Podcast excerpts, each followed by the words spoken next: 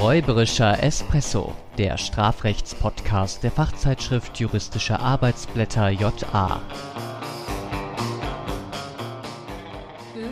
Till you get your check next week. Nein, es ist nicht Menderes bei uns im Studio heute, sondern mein Name ist Florian Nikolai. Und mein Name ist Mustafa Temmuz Olakçoğlu. Und wir laden euch wieder ein auf einen gemeinsamen räuberischen Espresso. Heute mit einem dritten Gast. Ja. Also mit einem Gast, einem dritten Teilnehmer. Eine ja, Einer, einer AI, einer KI, AI. Ja. Mach mal weiter. Chat, du meinst, du meinst doch nicht etwa ChatGPT? Dazu habe ich leider nichts gefunden. Als Programm bin ich darauf ausgerichtet. ja, ich finde das, ich, äh, wir mussten jetzt auf diesen Zug aufspringen. Ja. Das musste einfach mal kommen. Bisschen spät, aber wir dachten uns, wir stellen dieselben Fragen, die wir vielleicht, oder nicht dieselben, aber ähnliche Fragen, die wir den Studierenden stellen, ähnliche Aufgabenstellungen, mit denen sich hier Jurastudierende ja, konfrontiert sehen. Mal auch diesem Programm, weil ja alle gerade am Ausrasten sind. Was machen wir jetzt? ChatGPT nimmt uns die Prüfung Möglichkeiten weg, äh, schreibt von sich aus Bachelor- und Seminararbeiten. Das können wir jetzt hier natürlich nicht alles prüfen, aber äh, vielleicht so äh, die Gutachten, ja, Hausarbeiten. Ne, also wirklich- Klausuren eher schwierig. Klausuren eher schwierig. Also das wird weiterhin eher unproblematisch sein. Ich meine, siehst du das auch so? Also bist du irgendwie auch... Ja, wir müssen halt wahrscheinlich unseren Prüfungsmodus dann äh, in bestimmten Hinsichten ändern, vermutlich, ne? Weil äh, es wird irgendwann zumindest zum Bestehen reichen. Andererseits kann man natürlich auch einen ganz eigenverantwortlichen, ähm, eine Eigenverantwortlichkeitspose einnehmen und sagen, ja, spätestens im Examen knallt's dann halt. Ne? Ähm, klar, aber Oder man, oder man, man verstärkt das, was ich ja schon seit geraumer Zeit einfordere, einfach auch die mündlichen Prüfungen. Ja. Dass man beispielsweise auch sagt, die haben mehr Relevanz oder mehr Bedeutung, auch vielleicht Ja. von der Gewichtung her, weil wenn wir uns überlegen, es kommt ja vor allem auf die Kommunikation an, es kommt auf das ja, Gespräch es, an. es ist eigentlich wie krass, wie stark man durchs Studium kommt, ohne zu sprechen. 100%. Ohne vor Leuten zu sprechen, ohne mit, mit jemandem zu sprechen. Das ist eigentlich absurd. Ne? 100 Prozent. Deswegen heute eine Sonder-Chat-GPT-Folge. Vielleicht hat man das auch schon zu Hause ausprobiert. Wir machen das jetzt mal hier gemeinsam und live. Und wir machen es vor allem mit Hashtags. Genau, Hashtag ist es strafbar? Hashtag zweistufiger Deliktsaufbau und Hashtag Error im Chat. Und ich habe mir jetzt hier extra ein E-Mail-Account beziehungsweise einen Account bei ChatGPT angelegt. Das heißt, wir würden unseren äh, Zuhörerinnen und Zuhörern einfach mal die Frage vorlesen und zugleich hier im ChatGPT-Fenster ähm, eintippen. Und wir dachten uns, wir fangen mal so an äh, mit unserer Folge vor einigen äh, Wochen. Ist es strafbar, etwas zu tun? Da haben Genau. wir ja so Google-Vorschläge vervollständigen lassen und dann beantwortet. Und jetzt lassen wir mal ChatGPT das Ganze beantworten. Und übrigens, Professor Jäger, Grüße gehen raus, hat Ja. das äh, unlängst auch nochmal äh, in seinem Instagram-Account Auftritt aufgenommen. Tatsächlich? Ja, und äh, hat da auch nochmal das dargestellt, ob es strafbar ist. ChatGPT, bist du ready? Scheint so zu sein, einer vegetarischen Person Fleisch unterzujubeln. So. Das ging relativ schnell. Und relativ vage, was ich so auf den ersten Blick Soll ich es, sehe. soll ich es ne? vorlesen wie ein Roboter? Ja. Das Hinzufügen von Fleisch zu Lebensmitteln. Also Moment, Moment. Ich war, ich war schon. Das ich klang jetzt eher schon fast nach so einer Bahnansage. schon, Ne? ich Ja. muss es anders machen. Ich muss so sagen. Das Hinzufügen von Fleisch zu Lebensmitteln, die einer Person bekanntermaßen vegetarisch oder vegan angeboten werden. Machen wir Das mal ist aber auch schon ein komischer Satz, ne? Lebensmittel, die einer Person. Ach so, also naja, nee, das haut schon hin. Ja, Ja, ja, die, be- gemeint Ja, ja. vegan ist. Angeboten werden, ohne dass die Person davon weiß oder damit einverstanden ist, kann als Täuschung betrachtet werden. Jetzt wissen wir grundsätzlich, Parenthese, eine Täuschung alleine, ohne irgendeinen Vermögensbezug oder so, ist erstmal nicht strafbar. Genau, aber das wird auch klargestellt. Da heißt es nämlich im Anschluss, die rechtliche Einordnung solcher Handlungen kann von Land zu Land unterschiedlich sein. In einigen Rechtssystemen könnte dies als Betrug oder Verstoß gegen Verbraucherschutzgesetze betrachtet werden. Letzteres wohl eher als Betrug, weil Ja. wir diesen Vermögensschutzbezug im Betrug haben. Vielleicht so als Zweckverfehlung, wird schwierig. Insbesondere, wenn die Person bewusst getäuscht wird oder wenn gesundheitliche Risiken bestehen. Jetzt sind wir wieder äh, bei der Körperverletzung. Ja. Denn du heißt es tatsächlich zum Beispiel bei bekannten Allergien oder religiösen Ernährungsvorschriften.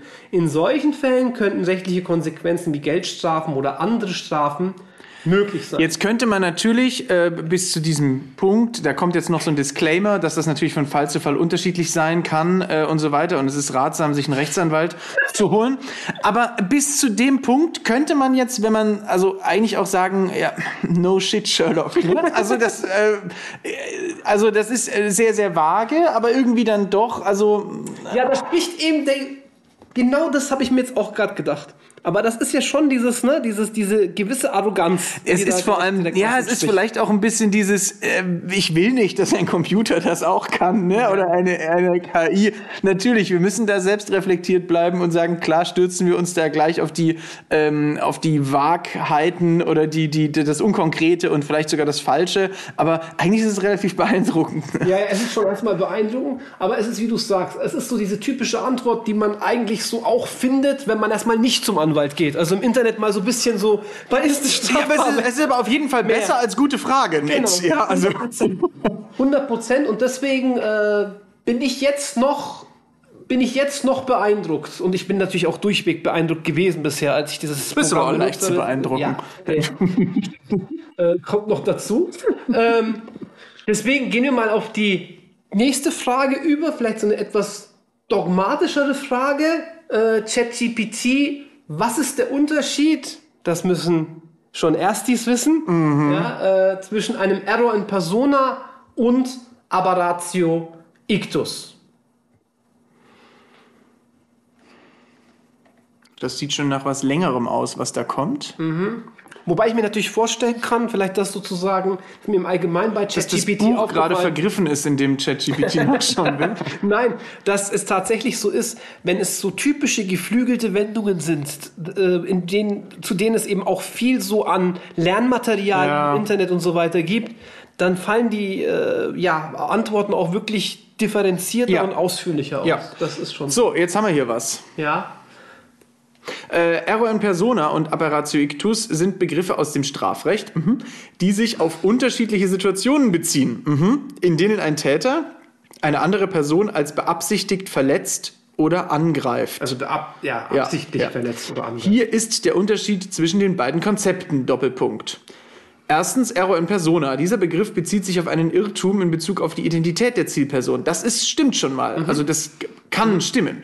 Das bedeutet, dass der Täter versehentlich glaubt, eine bestimmte Person anzugreifen, während er tatsächlich eine andere Person angreift. Der Täter hat die Absicht, die beabsichtigte Person zu verletzen oder anzugreifen, irrt sich jedoch in der Identifizierung. Das hat so ein bisschen was schon so von, ähm, man schreibt so ums Problem herum in der Klausur. Ne? Man, man, man es bleibt unkonkret und äh, der Irrtum kann aufgrund äußerer Umstände, Verwe Verwechslungen oder anderer Faktoren entstehen.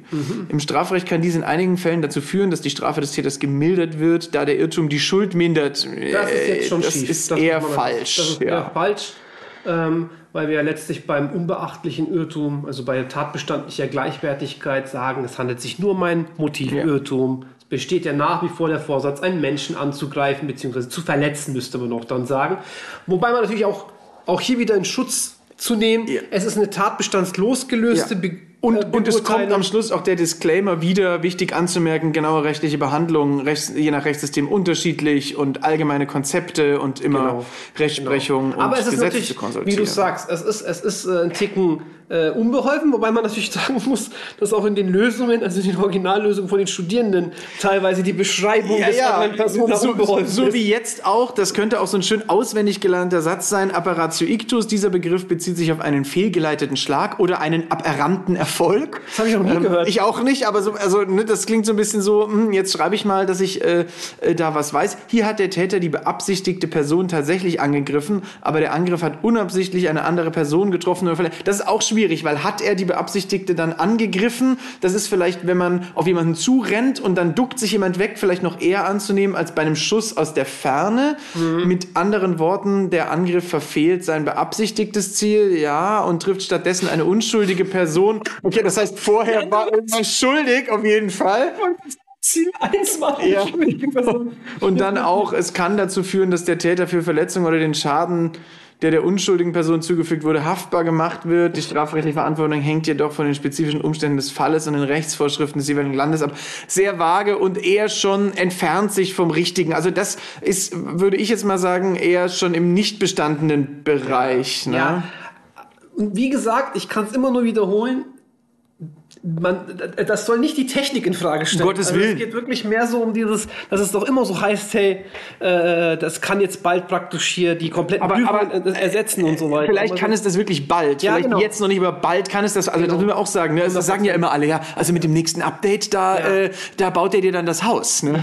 Also, aber ich glaube, dass also wir, wir dürfen da auch nicht zu zu blauäugig sein am Ende. Das wird schon irgendwann alles noch krasser werden. Und ich habe noch eine Frage rausgekriegt. Ja. Ähm, Oh, das weil ist mir sehr das, schön. Weil mir das ja ganz, ganz wichtig ist. Du weißt, ich bin ein ganz großer Vertreter des äh, einzig richtigen, wahren Deliktsaufbaus, Ja. nämlich zweistufiger Delikt. Ja, auch Das da so- werden wir noch mal. Da haben wir ja schon mal so ein bisschen. Ne, Ja, ja, also ich bin ja, für mich ist der zweistufige Deliktsaufbau auch in der Klausur wie so eine Genki Dama. Ich weiß, du weißt jetzt bestimmt nicht, was eine Genki Dama ist.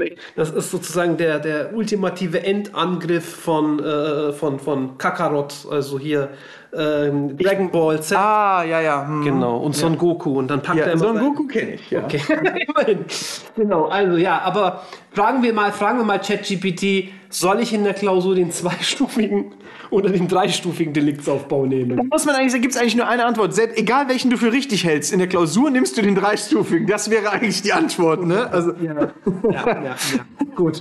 Also, mal sehen, was, was, was kommt jetzt hier. Ähm, die Wahl zwischen dem zweistufigen und dem dreistufigen Deliktsaufbau hängt von verschiedenen Faktoren ab. Differenzieren. Wie zum Beispiel dem Rechtssystem, in dem du tätig bist, den Anforderungen deines Studiums. Okay, das ist das, was du gerade gesagt hast. Wir erwarten den dreistufigen Deliktsaufbau oder deinen beruflichen Kontext. Es ist wichtig zu beachten, dass unterschiedliche Rechtssysteme unterschiedliche Herangehensweisen an den Deliktsaufbau haben können. Okay, auch wieder. Disclaimern ist es ist macht schon das sehr juristisch und sehr haftungsausschließend und so, ne? Ja, Also, also kommt drauf an. Ja, jetzt kommt's. Der zweistufige Deliktsaufbau besteht aus zwei Hauptelementen, dem objektiven Tatbestand und dem subjektiven Tatbestand. Und jetzt steht aber in Klammern zur Verteidigung Handlung und Erfolg. Dann kommt im subjektiven Tatbestand die Schuld. Das ist natürlich- Sagt, ja, wenn man jetzt sagt, wenn man, ich, ich bin immer im Verteidigungsmodus, Ja. wenn man sagt, Schuld war ne, sozusagen Die Vorsatzschuld. Ja, Ja, aber, aber nee, also. ja, aber natürlich, so, so ist es nicht mehr gemeint. Es ist ja eher Unrecht und Schuld. Äh, Dieser Ansatz konzentriert sich auf die äußeren Handlungen, den Erfolg der Tat sowie die innere Schuld des Täters. Und der dreistufige Deliktsaufbau besteht aus drei Hauptelementen.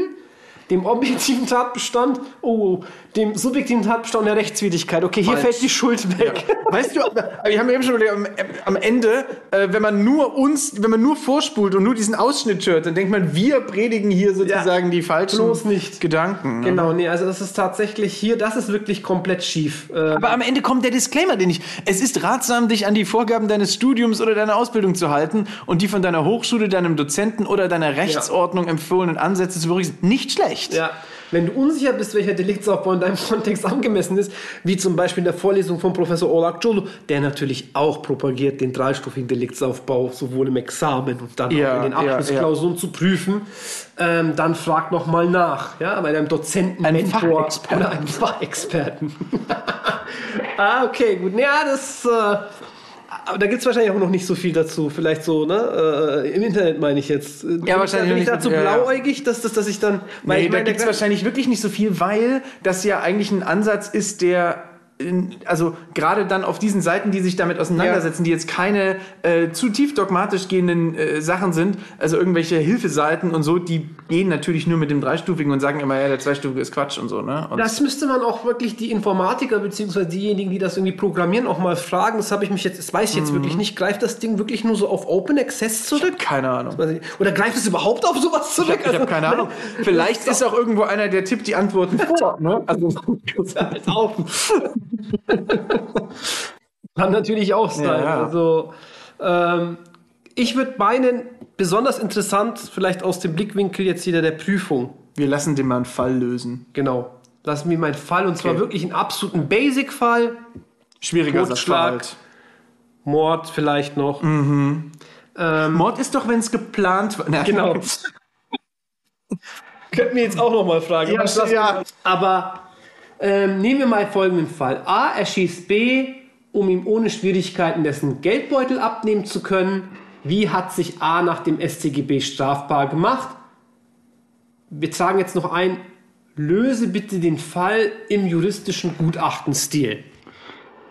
Das wird spannend. Also wir sehen auf jeden Fall schon mal eine Überschrift, die lautet Gutachten. Das finde ich gar nicht so schlecht. Dann Aber es wird, dauert, ne? ja, und das Erste, was dann kommt, ist so eine Sachverhaltswiedergabe, aber Ja. okay. Gut, also Sachverhalt A hat B erschossen, um ihm ohne Schwierigkeiten Ja. dessen Geldbeutel abnehmen zu können. Es ist nun zu prüfen, wie sich A nach dem Strafgesetzbuch strafbar gemacht hat. Und schon nimmt ChatGPT ungewollt Stellung, denn es geht los mit römisch erstens Mord gemäß Paragraph 211 StGB ohne 212, ohne den 212 vorher zu prüfen. Also ChatGPT sagt, 211 ist ein eigenständiger Tatbestand. Genau, und schließt sich damit der Rechtsprechung an, die meines Erachtens nicht mehr vertretbar ist. Aber gut, Ja. ähm, interessant, die Gliederungsebenen. Also er fängt praktisch mit römisch erstens an, geht dann über auf A. Ja. Was- Aber die, die alphanumerische äh, Gliederung Ja. macht ja irgendwie allen äh, am Anfang zu schaffen. Und irgendwie ist dann am Schluss, solange man es eindeutig macht, ja, Mhm. also selbst wenn es nicht wirklich alles richtig ist, aber doch irgendwo zulässig. Ne? Ja. Ähm, und das Erste, was mir jetzt so ein bisschen als, aber da stürzen wir uns als Juristen natürlich sofort und Korrektoren sofort auf die Fehler, dass Habgier als subjektives Mordmerkmal bei den im objektiven Tatbestand unter Mordmerkmale geprüft wird, aber ansonsten ist das alles gar nicht so schlecht. Ja, was mich aber auch, aber das ist ja diese, Ja, diese was Korrektoren. eine Handlung der Tö- Ja, ja, und vor allem das erste ist, es fehlt schon mal der Obersatz. Ja, das stimmt. Ne, Also es steht ja nicht irgendwie da, A könnte sich dadurch, Ja. dass er und so weiter Und, und was, gemacht was auch wirklich so ein, so ein äh, erstens objektiver Tatbestand und dann steht da Tötung eines Menschen, A hat B erschossen, was eine Handlung der Tötung darstellt. Das, würde ich erstmal unterringeln. Also, ne, das ist so ein bisschen Ich mein, so.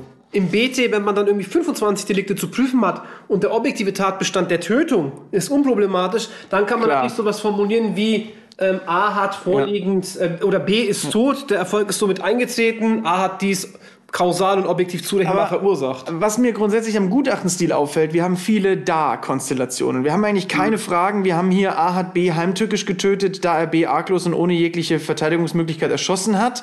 Ähm, immer- wir haben, und wir wissen auch gar nicht so viel, ob es für Heimtücke reicht. Und dann A hat B mit dem Ziel, dessen Geldbeutel zu erlangen, getötet. Die Habgier liegt vor. Da aus rein egoistischen Motiven, da A aus rein, rein egoistischen Motiven gehandelt hat, um sich finanzielle Vorteile zu verschaffen. Auch das eher so ein bisschen wackelig.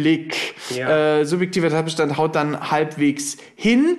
Man muss auch hier auch noch was sagen. Ähm, dafür, dass wir zu Beginn formuliert hatten, löse den Fall im juristischen Gutachten und es ist wirklich ein sehr knapper, kurzer Fall, hätte man schon so Sachen erwarten können, wie eben, also was heißt, Ja. würden wir erwarten, Habgier- jetzt nicht von ChatGPT bedeutet, wieder, äh, ja, genau, ja, auf die jeden Definition und dann die richtige Subsumption, genauso wie bei der Kausalität und objektiven Zurechnung. Also Was- das fehlt noch. Was ganz gut ist, bei Rechtswidrigkeit jetzt wieder eine Da-Verknüpfung, aber äh, in dem Satz, die Tötung von B war rechtswidrig, da A keinen Rechtfertigungsgrund für sein Handeln vorbringen kann, steckt die Indizwirkung im Unrechtstatbestand, diese Indizwirkung des äh, der, der normativierten äh, Vertatbestandlichung sozusagen, dass da etwas verboten ist. Das ist natürlich äh, Kurze nicht Zwischenfrage, schlecht, die ja. mir jetzt dazu einfällt, bevor wir, äh, wir kommen ja schon äh, fast zum Ende. Was ich spannend finde, ähm, kann ein Mord gerechtfertigt sein? Ein Mord. Ah, das ist eine gute Frage. Weil natürlich kann die Tötungshandlung gerechtfertigt sein, aber kann das Motiv. Aber da würde ich sagen, wir hatten uns letztens doch auch äh, im Kontext Ja. der Falschverdächtigung. das, das ist eine gute Frage. Ähm, ich würde sagen, grundsätzlich, wenn, ähm, also das Motiv allein reicht ja nicht aus. Das heißt, wenn die Tötungshandlung gerechtfertigt ist und wir am Ende sagen, dass wir ein hinreichendes, ein Motivbündel haben, was uns aber immer noch, ähm, was den, den, den Rechtfertigungsgrund nicht völlig in den Hintergrund treten lässt, dann wird es wohl so sein müssen. Ich glaube auch, dass es letztlich so ist, ähm, dass vielleicht bestimmte Motive oder die Voraussetzungen, die eine Tötungshandlung oder einen Totschlag zu einem Mord machen, dass diese Umstände, sei es subjektiv, sei es erstmal objektiv, eine Heimtücke oder so, dass die so beschaffen sind, dass sie regelmäßig dem Erlaubnistatbestand entgegenstehen. Aber das Richtig. hat dann was mit der Ausformulierung des Aber Erlaubnistatbestands. es mit kann der- sein, Genau. dass die äh, sich so treffen, dass es trotzdem gerechtfertigt sein kann, auf jeden Fall. Und außerdem muss man sich noch überlegen, wenn man der äh, Literatur folgt, dann entfiele ja bei der Rechtfertigung ganz offensichtlich schon das Grunddelikt und rein die Handlungsmodalität wird zumindest nicht per se, ähm, also wir werden nicht zu einer Aufrechterhaltung der, der Qualifikation kommen können. Was natürlich sein kann, ist, dass aufgrund dieser Handlungsmodalität, zum Beispiel Handeln mit gemeingefährlichen Mitteln, dann bestimmte Elemente der Notwehr uns dann sperren, also zum Beispiel die Erforderlichkeit Genau. ähm, und so weiter. Das ist dann die. Handlungsmodalität oder die Gebotenheit. Ja. Genau. Also durchaus äh, vorstellbar. Man muss aber auch tatsächlich eins einräumen, äh, um diesen Exkurs abzuschließen. In den klassischen Fällen des Mordes agiert ja der, der Täter gerade nicht in einer Notwehrsituation. genau. Also vielleicht beim Erpresser im Chantage, in der Chantage-Konstellation vielleicht Ja. noch, ja. Aber ansonsten, wie gesagt. Was sagt uns ChatGPT denn zu dem 249, der da vielleicht noch im Raum steht? Klar, äh, kommt immer auch auf die, auf die äh, Finalität und so weiter an. Ähm, und die Wegnahme kommt ja nach der Gewalteinwirkung. Also müssen kommt- wir uns mal angucken. Zumindest, was mich, also er hört jetzt hier nicht mit dem Mord Mhm. auf. Ähm, äh, das Programm S, das, die, Ja, ich weiß es nicht, aber, aber da sehe ich schon, A hat den Geldbeutel abgenommen, was eine Wegnahme darstellt. Ja, da würde ich auch unterringeln in der Klausur. Ja. Ähm, Und, aber es wird trotzdem schon mit Ja. einer kritischen Wegnahme, Gewalt und dann mit einem Raubmittel, Ja. Mhm. was so ein bisschen für die Finalität steht. also das ist aber etwas gelingt- unsauber, ne? Ja, aber selbst auch wieder, selbst das gelingt manchmal in Abschlussklausuren Ja, ja, ja, ja. Äh, den Kandidatinnen und Kandidaten da draußen nicht immer so gut. Also ähm, am Ende des Tages, wenn man sich jetzt nochmal hier objektiver, subjektiver mit Rechtswidrigkeit, auch hier keine Rechtfertigung. Übrigens, Schuld wird geprüft, also ähm, das äh, wird nicht aus dem, gerät nicht aus dem Blick in beiden Fällen und auch äh, interessant, es erfolgt noch eine Gesamt Ja, äh, bzw. ein und Gesamt. Ergebnis. Ergebnis. Äh, schauen wir mal, sagt er was zu den Konkurrenzen eigentlich? äh, nein. Wirklich. Nein. Aber äh, einmal haben wir einen Mord an B, liegt gemäß 211 StGB vor, da A B heimtückisch und aus Habgier getötet hat und ich meine, jetzt könnte man natürlich sagen, da steht eigentlich nichts im Sachverhalt drin, aber typischerweise sind Tötungen heimtückisch oder wie? Das ist das, wir Ja, das ist ein bisschen schließen. eigenartig, ja. Ich habe mich das aber auch immer gefragt, ich weiß nicht, ob wir das schon mal als Thema in unserem äh, Podcast hatten, wenn ich jemanden anstifte zu einer Tötung, Mhm. nehme ich dann immer billigend in Kauf, Dass der das heimtückisch dass er macht. das heimtückisch macht, dann habe ich dann zumindest immer eine da muss ich sagen, mach's aber offen. zum Mord. Ja, Ja, mach's von vorne. also muss ich dir genau, also das, Ja, ja. das Ja, lief ja, ja. darauf hinaus, ne? Spannende Frage. Ja, die wir jetzt hier nicht beantworten. Wir, wir, sollten, wir sollten ChatGPT noch eine ganz triviale Frage stellen. Natürlich, ähm, wer ist der beste Strafrechtsprofessor? Mhm. Ihr dürft mal raten, wer auf die Idee kam, diese Frage zu stellen. Hey! ich finde es auch schade, dass da jetzt nicht irgendwie mein Name aufgeführt Ja. wird. Aber es hat wahrscheinlich nur datenschutzrechtliche Gründe. Äh, Mit Sicherheit, ja, ja. Äh, aber es wird ja gut umschrieben. Ne? Ja. Es ist schwierig, eine allgemeingültige Aussage darüber zu treffen, wer der in Anführungsstrichen beste Strafrechtsprofessor ist, da dies von so schwierig. verschiedenen Faktoren abhängt, wie zum Beispiel persönlichen Vorlieben, individuellen Lernstilen und den spezifischen Interessen im Bereich des Strafrechts. Okay. Es gibt jedoch viele renommierte und angesehene Strafrechtsprofessoren auf der ganzen Welt, die in ihrem Fachgebiet herausragende Beiträge geleistet haben. Also er spricht hier von mir. Einige dieser, weil du ein Kosmopolit bist äh, auf der ganzen Welt, einige dieser Professoren haben bedeutende Schriften veröffentlicht. Einige. Meine Doktorarbeit sind, und meine inter sind international anerkannte Experten oder haben in der Praxis einen bedeutenden Beitrag zum Strafrecht geleistet.